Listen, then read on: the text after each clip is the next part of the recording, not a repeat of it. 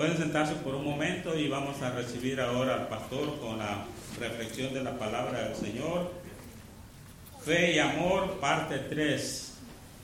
Busquen en el libro de Efesios una vez más los mismos versículos de la semana pasada.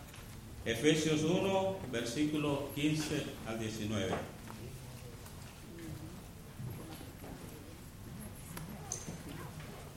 Buenos días, hermanos. Estén orando por favor por el, equipo que va viajando. Dios mediante va a estar llegando esta tarde al, sitio donde se van a estar quedando la noche.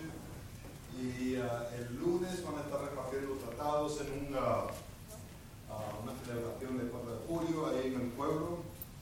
Y, después ah, estarán empezando la escuela vacacional de verano el martes por la noche estén orando por, por ellos, específicamente que uh, Dios pueda usar la predicación de su palabra, las interacciones que tienen los unos con los otros, de que pueda ser uh, uh, de, para la gloria de Él y, y, que hayan personas que acepten a Cristo como su Salvador.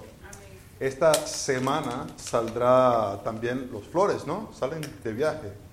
Y hay que orar específicamente por Abby, que va a estar conociendo la, suegra. Madre mía, yo, yo creo que me daría COVID, ¿no? Yo mismo me daría COVID, ¿no? Ah, no sé, yo lo digo así, ¿no? De advertencia, pero bueno, el, Samael se queda y dice, no, me, he tenido que yo aguantar aquí, te vas a tener tú que conocer ella. Ah, vale, no pasa nada. Pero estemos orando por ese viaje, que puedan llegar con bien, que puedan ah, disfrutar y y que puedan regresar con bien. Ah, estamos en Efesios capítulo 15 y estaremos otra vez mirando estos, estos versículos del 15 al 19, si podéis ponernos de pie para la lectura de la palabra de Dios.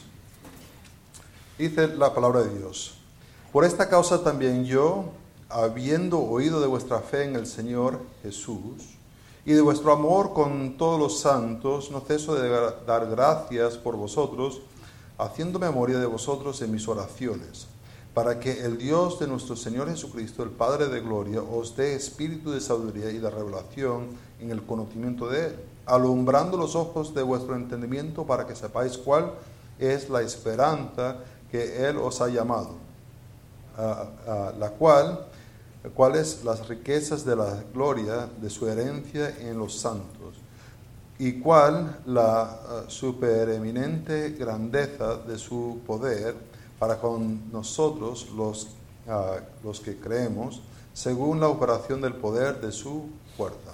Oremos. Padre Santo, gracias por esta mañana que podemos estar reunidos aquí para celebrar el hecho de que Cristo está vivo. Esta, esta realidad nos da una esperanza a nosotros. De igual manera que Cristo tiene vida, los que tenemos fe en Jesucristo también tenemos vida. Padre, es un mensaje que queremos anunciar, anunciar no solamente aquí, pero también donde tú nos des oportunidades y, pido ahora mismo por el equipo que está viajando, que tú los llevas con bien, que puedan llegar y Padre, te pido que el Espíritu Santo pueda estar obrando en sus vidas. En el nombre de Cristo lo pido. Amén. Podéis sentaros. Ah, Pablo aquí se está dirigiendo en una oración por ellos, un deseo que él tiene, un deseo profundo que él tiene para su vida, de que puedan conocer a Dios de una manera mucho más profundo, de, una manera más íntimo que, que lo habrán conocido antes. Tienen ya un conocimiento de Dios porque han puesto su fe en Jesucristo como su Salvador. E, escucharon el Evangelio y creyeron, ¿no?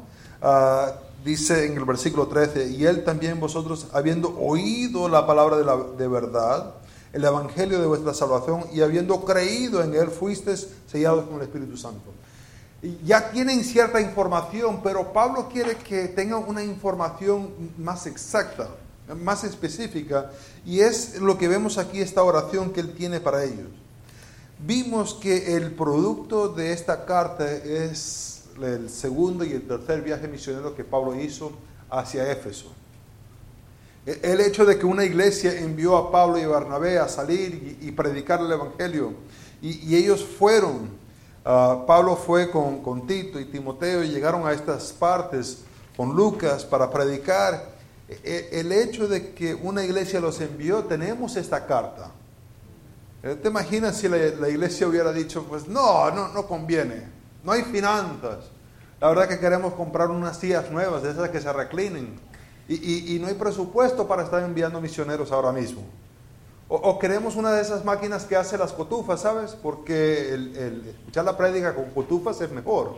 Así con una gaseosa, un refresco, la pexicola, algo así, una frescolita, una chinoto. Ah, sería más interesante escuchar el sermón así de esa manera.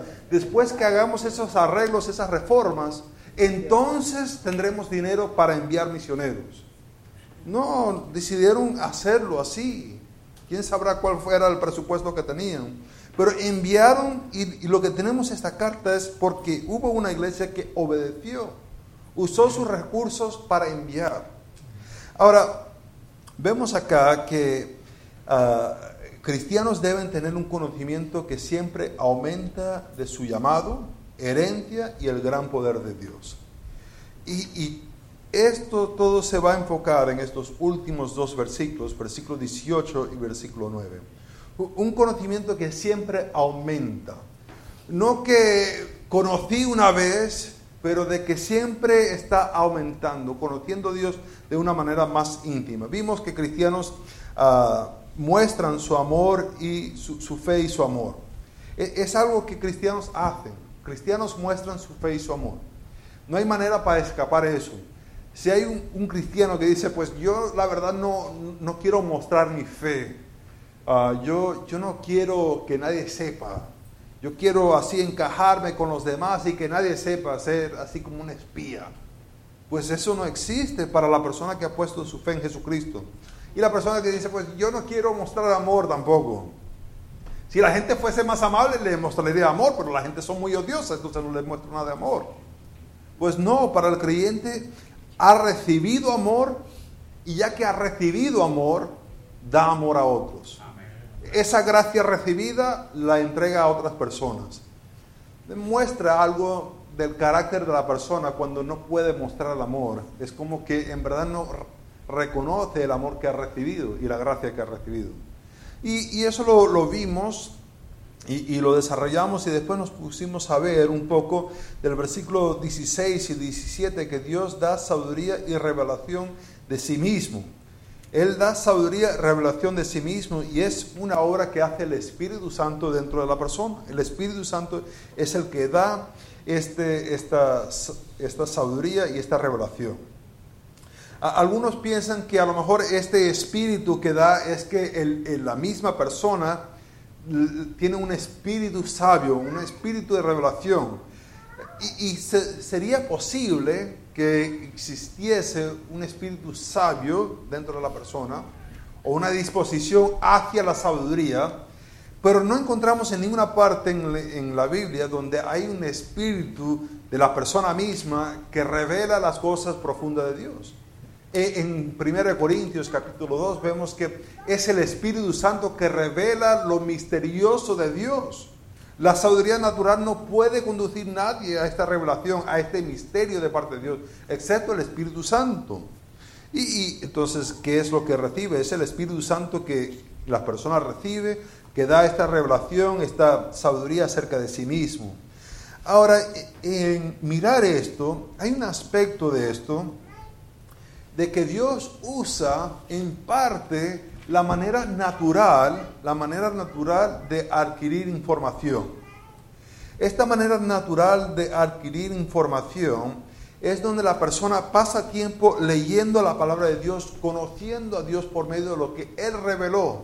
El Espíritu Santo usa eso para dar una profundidad al conocimiento no es que de un vacío, de que yo no paso toda la semana, no paso nada, nada, nada leyendo y de repente se me deposita una información, como si fuera el Matrix. No, sé si te acuerdas de esa película. Ella es un poco viejo, pero le ponían los cartuchos y, ya ellos estaban, conocían las cosas inmediatamente. No es así. Dios usa nuestro tiempo de conocerlo por medio de leer y conocer a Dios por medio de su palabra revelada. Y, poniendo en práctica este conocimiento, uno va conociendo a Dios. Ahora, vimos que a veces hay cosas que previenen, previene este conocimiento. Una persona que anda en la oscuridad, la verdad no puede andar en la luz. Una persona que decide una y otra vez pecar, no conduce a una manera sabia de vivir. La verdad que no. Y es más, ya que la persona está en la oscuridad, ya no puede ver y hace cosas que a lo mejor si estuviera a la luz no lo haría. Les comenté de la, hermana de mi abuelo, que estaba en el cuevo de Guácharo, y claro, el cuevo de Guácharo tiene muchos murciélagos, y los murciélagos pues hacen sus cosas, no es que van a un baño así particular, pero por todo está, ¿verdad? Y pues ella puso la mano y la metió en, y bueno, ya sabe, ya, ya sabe en qué metió la mano. Lo que no les conté la semana pasada es que se dio cuenta de lo que había hecho y, le estaba dando asco, hasta el punto de que se escuchaba, claro, era oscuro, no se veía nada, pero se escuchaba el... ¿no? Y buscaba ella a alguien para, para sostenerse y, todos nos hacíamos el loco, ¿no? Escuchamos así donde estaba el sonido y no, nos apartábamos. No, no había ningún caballero ahí. ¿Por qué? Porque no, queríamos ensuciarnos. Las personas hacen cosas que no son muy sabias en, la oscuridad. La verdad que sí. Y, a veces hay personas con una disposición de buscar la oscuridad, de buscar donde está escondido. Y esto previene el caminar en sabiduría y en revelación de parte de Dios. Una persona que tiene una disposición de ir hacia la oscuridad. Es una cosa una persona que entra a la oscuridad para llevar la luz, el Evangelio. Pero es otra cosa una persona que entra a la oscuridad porque su, su corazón desea estar ahí. ¿Verdad que sí? Ahora, la manera más natural para adquirir solamente sabiduría e información es por medio de conocer a Dios y esto es algo que hay que estar haciendo constantemente. Entonces vemos que cristianos deben tener un conocimiento que siempre aumenta de su llamado, herencia y del gran poder de Dios. Y esto lo vemos acá en que el Espíritu ah, alumbra, ah, ilumina a los llamados. El Espíritu eh, ilumina a los llamados. Esto lo vemos en el versículo 18 y 19. Dice el versículo 18, alumbrando los ojos de vuestro entendimiento esta palabra alumbrando eh, da la idea ah, de, de, dar una luz, de, poner luz en, algo, algo que estaba oscuro y que no se conocía, se da una luz para que se pueda conocer plenamente. Ah, eh, el, el, dentista, estás ahí con la boca abierta, ¿qué hace? Pues trata de poner la luz ahí para ver qué, es lo que tiene que hacer, ¿verdad que sí? Alumbra para poder ver, para entender. E, e, este aspecto de poner luz no es solamente para que haya luz, ah, pero haya luz para que haya entendimiento y saber, qué, saber qué hacer. Eh, es algo interesante de este versículo porque es, es un perfecto que tiene la idea de algo que ocurrió en el pasado, pero todavía tiene su efecto ahora mismo en el momento de que está escribiendo esto. E, es decir, él está diciendo que han sido alumbrados en el pasado, pero todavía tienen este eh, luz ahora mismo. Tienen todavía. Y, y lo que él quiere que sea alumbrado, dice los ojos. Vale, eso hace sentido, ¿verdad que sí?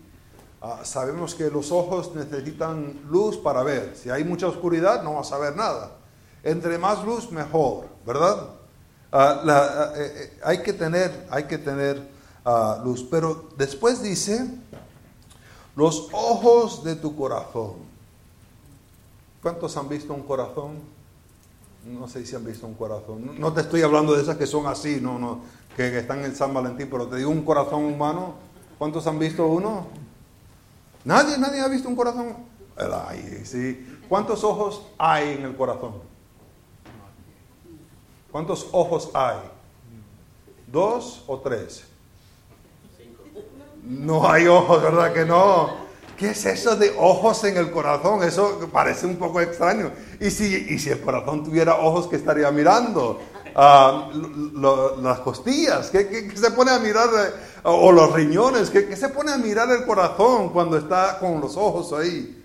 ¿Qué, qué significa esta metáfora? ¿Qué significa esta metáfora de, un corazón con ojos y quiere que sea alumbrado?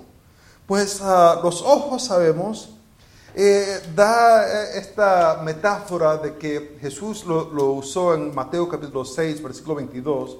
Habló acerca de que los ojos son la lámpara del cuerpo. Si el, si el ojo es oscuro, todo el cuerpo es oscuro. E, e, el ojo mira lo que el corazón quiere ver, ¿verdad que sí? Ah, hay personas que hay personas que quieren ropa nueva. ¿Y, qué es lo que sus ojos ven? Las ofertas, ¿verdad que sí? E, esas están conduciendo y de por allá, de cinco millas, ven la oferta y se van. Y yo digo, madre, ¿cómo tú ves eso? Algunos tienen ojos para deseos para coches. Y, no sé cómo, pero siempre conducen donde están las ventas de coches. Todas las vías que van. No importa para dónde van, siempre pasan y ahí están mirando los coches, están pasando y, mirando. ¿Qué ofertas hay en los coches? Porque el ojo ve lo que el corazón desea. Ahora, vemos que el corazón ah, e, es usado en diferentes maneras. Ah, Jesús usó el corazón cuando dice en Mateo capítulo 5, versículo 8, que uh, bienaventurado el que tiene el corazón puro. Eh, en Juan, Juan 13, 2, habla de que uh, puso en el corazón, perdón, Satanás puso en el corazón de Judas el hacer mal. Por tanto, lo que estaba en el corazón de Judas se reveló en acciones contra Jesús. Entonces da a entender que lo que está en el corazón va a salir en acciones hacia personas. Vemos en ah, Pedro cuando confronta a Ananías en Hechos capítulo 5, 3 y 4. Le, hace la pregunta, ¿por qué dejaste que Satanás llenase tu corazón de mentira? Es decir, que el corazón cuando estaba lleno de algo malo se tradujo en dar una mentira a los apóstoles y mentirle al Espíritu Santo. Eh, eh, da a entender, por tanto, que lo que está en tu corazón se va a revelar en las acciones que tú haces. Lo, que tú haces regularmente sale de lo que está en tu corazón. Lucas eh, escribió acerca de cuando Pablo estaba predicando el Evangelio eh, y, dice que había una tal ah, Lidia y el Espíritu Santo abrió el corazón de ella y ella aceptó el Evangelio. Entonces, ah, lo que está en el corazón, lo que ocurre en el corazón, tiene un efecto en lo que hacemos. Rechazamos, endurecemos nuestros corazones o aceptamos el Evangelio. En, ah, en Efesios, Pablo menciona cinco otras veces esta palabra corazón. Pero este es el único sitio donde hay la referencia de un corazón con ojos. Madre mía, entonces, ¿qué significa esto de corazón con ojos? El corazón es lo que la persona desea. Es esa parte de la persona que tiene una influencia en cómo va a actuar. Y lo que el corazón, los deseos están mirando, es lo que está deseando. Y lo que Pablo le está diciendo es que la persona va a estar alumbrado en ese sitio de su ser donde en vez de desear cosas malas, va a desear cosas, como vamos a ver, que, son de Dios. Que van a poder mirar de una manera particular la belleza de Dios y desear a Dios. Hay algunas personas que por más que quieren, quieren amar a Dios, pero es que aman otras cosas mucho más. Y lo que pasa ahí es que su corazón está cegado. Está cegado. Solamente ven con lo físico. Quieren ver a sus hijos crecer, quieren los nietos, quieren, etcétera, etcétera, etcétera, pero no ven a Dios glorioso, no ven como e, el objeto de su deseo, más que cualquier otra cosa. ¿Por qué? Porque su corazón, los ojos de sus deseos están cegados. Y por tanto todo, todo le parece mejor. ¿Has visto un perro que vomita? ¿Qué hace aquel perro que vomita? Se va y se pone a comer eso. Ya vamos a comer la merienda aquí un momentico. Ah, ¿Por qué? ¿Por qué hace eso? Ay, su, su, deseo es de ir a regresar a eso. Qué cochino, ¿verdad que sí? Una persona que tiene su corazón cegado siempre va tras lo material. Siempre va hacia lo carnal. Y es lo que hace. Por más que se trata de animar a buscar a Dios, no lo va a desear. Y él quiere, Pablo quiere que los ojos de ese sitio dentro de sí mismo que busca sea alumbrado. ¿Para qué? Bueno, ya vamos a ver para qué. Dice, para que sepáis cuál es la esperanza que Él os ha llamado. Ahora, va a dar tres uh, uh, cuáles, ¿verdad? Para que sepáis cuál es la esperanza cuáles las riquezas y cuál es la uh, supereminente grandeza. Tres cuáles. Y el primero es, ¿cuál es la esperanza que Él os ha llamado? Esta esperanza, uh, para que sepáis, para que es diferente del versículo 13, de tener este conocimiento, es para que tengas una información íntima acerca de, el que os llamó. Eh, y dice que ah, esto de que os llamó, la esperanza que tienen es algo que se está anticipando. No es algo que tienes ahora mismo, sino es algo que estás anhelando recibir algún día. la salvación es eso, es una esperanza. Creemos en un Dios que puede salvar, entonces creemos que la tenemos ya. Pero ¿cuándo es que lo recibimos? Eh, toda la vida es una vida de fe.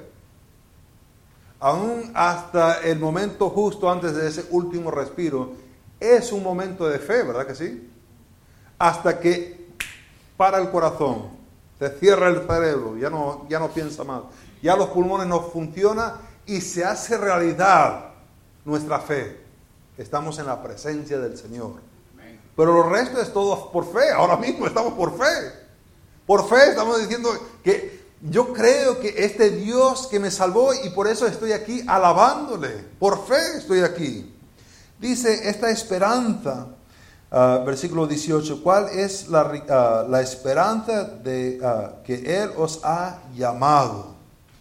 Esta palabra llamado es una invitación e-, es un privilegio especial y también una responsabilidad. E-, e-, es usado en capítulo 4, versículo 1. Dice, yo pues preso en el Señor os ruego que andéis como es digno de la vocación que fuisteis llamado.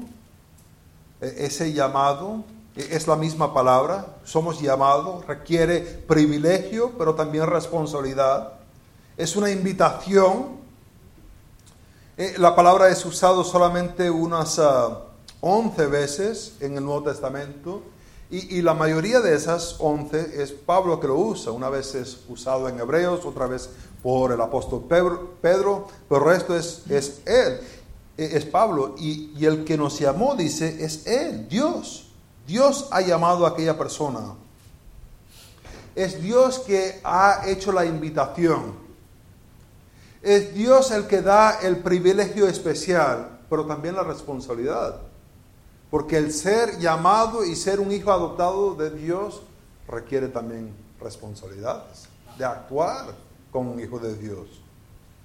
Él ha llamado, no solamente que ha llamado, pero dice también uh, cuál, y cuáles las riquezas de la gloria de su herencia en los santos la riqueza de la gloria de... hace es referencia de que las personas salvas son la riqueza de su herencia. ¿De qué? ¿Yo?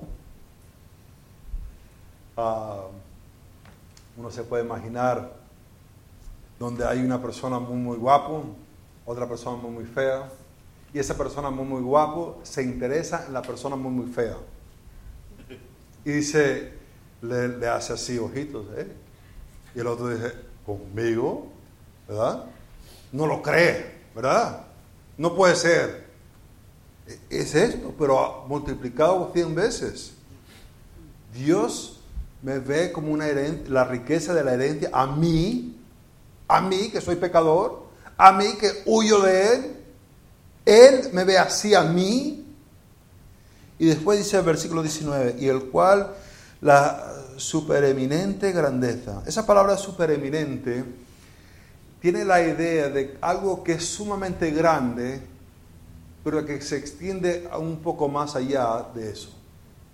Entonces te puedes imaginar un edificio que es sobre grande y después uno un poco más grande. O te puedes imaginar una cantidad de riquezas. Ah, ¿Cuántas riquezas? No sé, 30 billones, creo que sé, 30 trillones. Y es eso más un poco más. Y lo que dice aquí es que este Dios, ¿cuál es la uh, supereminente grandeza de su poder? Que su poder, te puedes imaginar el, poder más fuerte del mundo, yo que sé, una bomba atómica. Y es un poco más que eso. Todo el poder que te puedes imaginar. Ahora, ¿Para qué necesita él todo este poder? Pues madre mía, está agarrando hijos que son pecadores y lo está adoptando, lo está redimiendo, lo está cambiando. Y eso, hermano, requiere un montón de poder para hacer eso. Eh, estaba un tiempo que se desarrolló la manera para cambiar las moléculas de, un, de una cosa para introducirle otras moléculas para que pudiese ser otra cosa. Pero requería tanto poder que no, no era fiable, no era una cosa que se quería seguir haciendo. Se podía hacer, pero no había ningún mercado para poder sostenerlo. Lo que Dios hace es que toma a pecadores y lo convierte en hijos suyos, redimidos, santos, sin mancha, como dice. ¿Cuánto poder requiere eso? Pues requiere esta supereminente grandeza de su poder para hacer eso. Para hacerlo con nosotros, para cambiarnos. Dice, ah, para con nosotros los que creemos. Dios opera en las personas que han creído. Su, su llamado se extiende a las personas que han creído.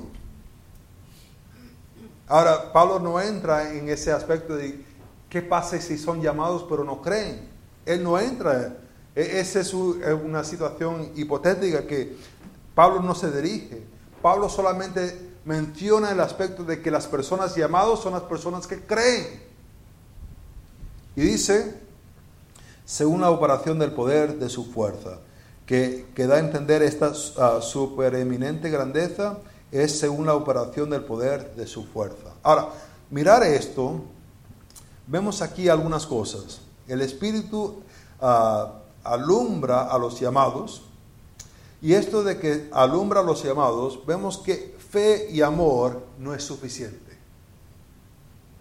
Pablo no se queda contento de que ellos tengan fe y amor de que él está en Roma encarcelado y que le llega información de que ellos tienen fe y amor, él no está feliz. No dice, pues, total que tengan fe y amor y ya es suficiente. No.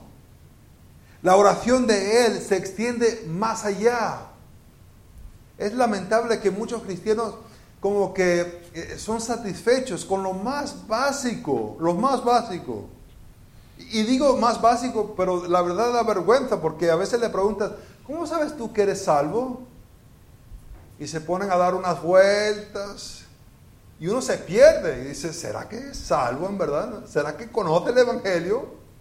Eh, ¿Será que en verdad conoce eh, en quién está creyendo y cómo han sido salvos?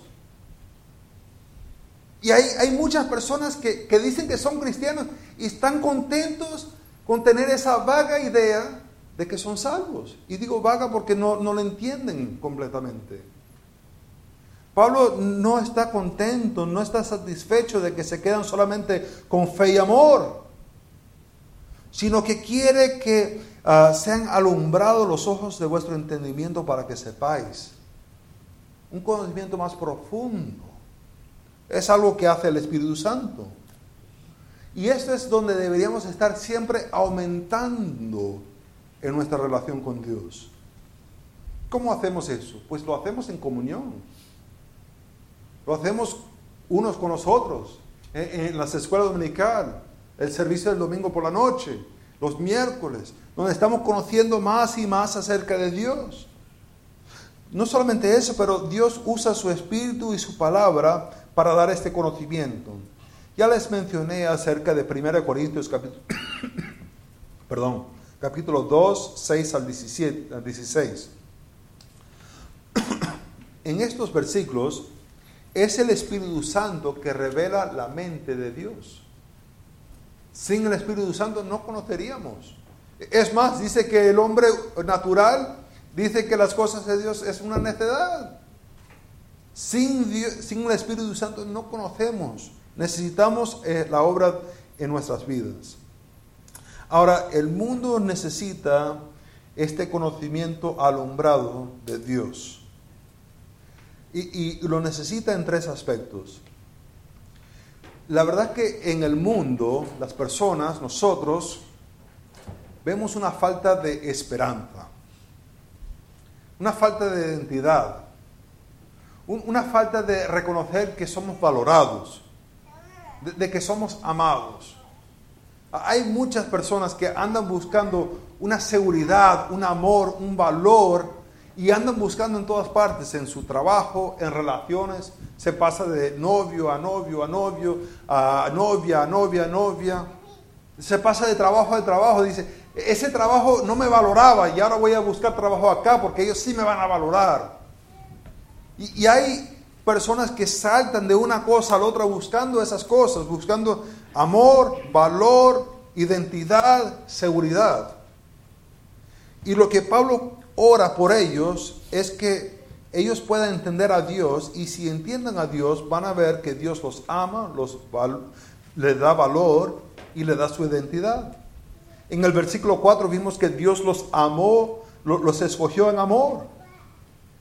Los escogió en amor. Eh, el conocer a Dios profundamente, reconocerás que Dios te ama. No tienes que saltar de relación a relación a relación. Dios te ama no solamente que Dios te ama, pero Dios te escogió para ser adoptado por medio de Jesús. Versículo 5 y versículo 11. Ahora, si eres un hijo adoptado de Dios Padre, y Dios Padre es Dios Padre del Hijo, por tanto eso hace una relación de hermanos con Jesucristo, ¿verdad que sí? Interesante. E-, esa es mi identidad. Mi identidad no es Daniel Darling, sino que estoy relacionado con el Padre y con el Hijo, adoptado en su familia. Me da valor, me da amor, me da una identidad. Y dice que nos redimió, nos redimió para su gloria.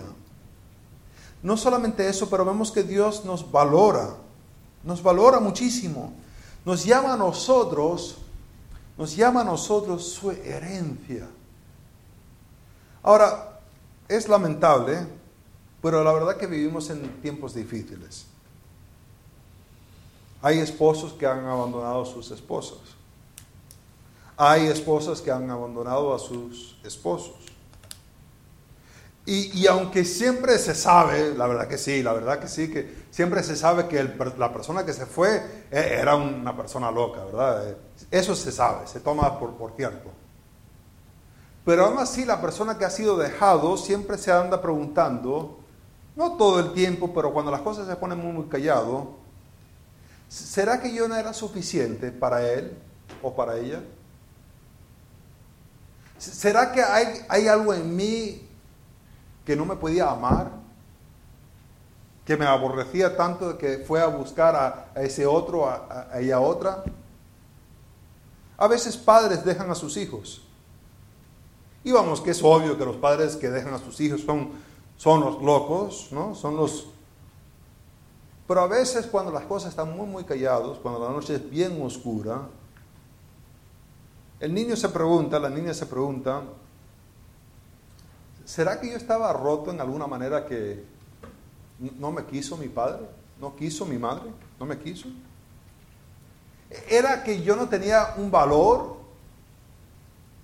Ves por el Facebook que el padre está con otra señora y, y están con los hijos y parece muy feliz ahí en el Facebook. ¿Será que yo tenía algo malo que ver conmigo de que se fue con ellos otros? A veces el jefe te despide. Y lo que, claro, es el jefe que, era loco por despedirte, pero cuando las cosas se ponen muy, callado, dices, madre mía, Juancho todavía está trabajando ahí. Y ese yo nunca lo veía trabajando. Siempre andaba que si para agarrar agua, así que para el baño, y se pasaba las ocho horas al día haciendo lo mismo, al baño y agarrar agua. Y ese todavía está trabajando. ¿Será que yo no tenía valor? ¿Será que yo no tenía algo para aportar a la compañía que a Juancho sí lo dejan ahí, pero a mí me despiden?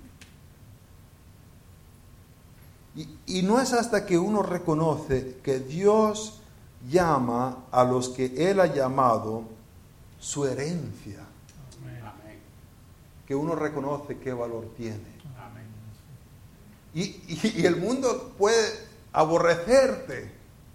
Pero si entiendes que Dios te considera a ti como su herencia, como ese objeto que envía a su Hijo para redimirte, tienes valor. Ahora, no solamente eso, pero hay seguridad. Hay algunos que han pensado que a lo mejor el gobierno les puede dar una seguridad. A lo mejor el gobierno puede poner los precios fijos, ¿verdad? Puede poner ah, la comida fija porque la comida va subiendo y subiendo.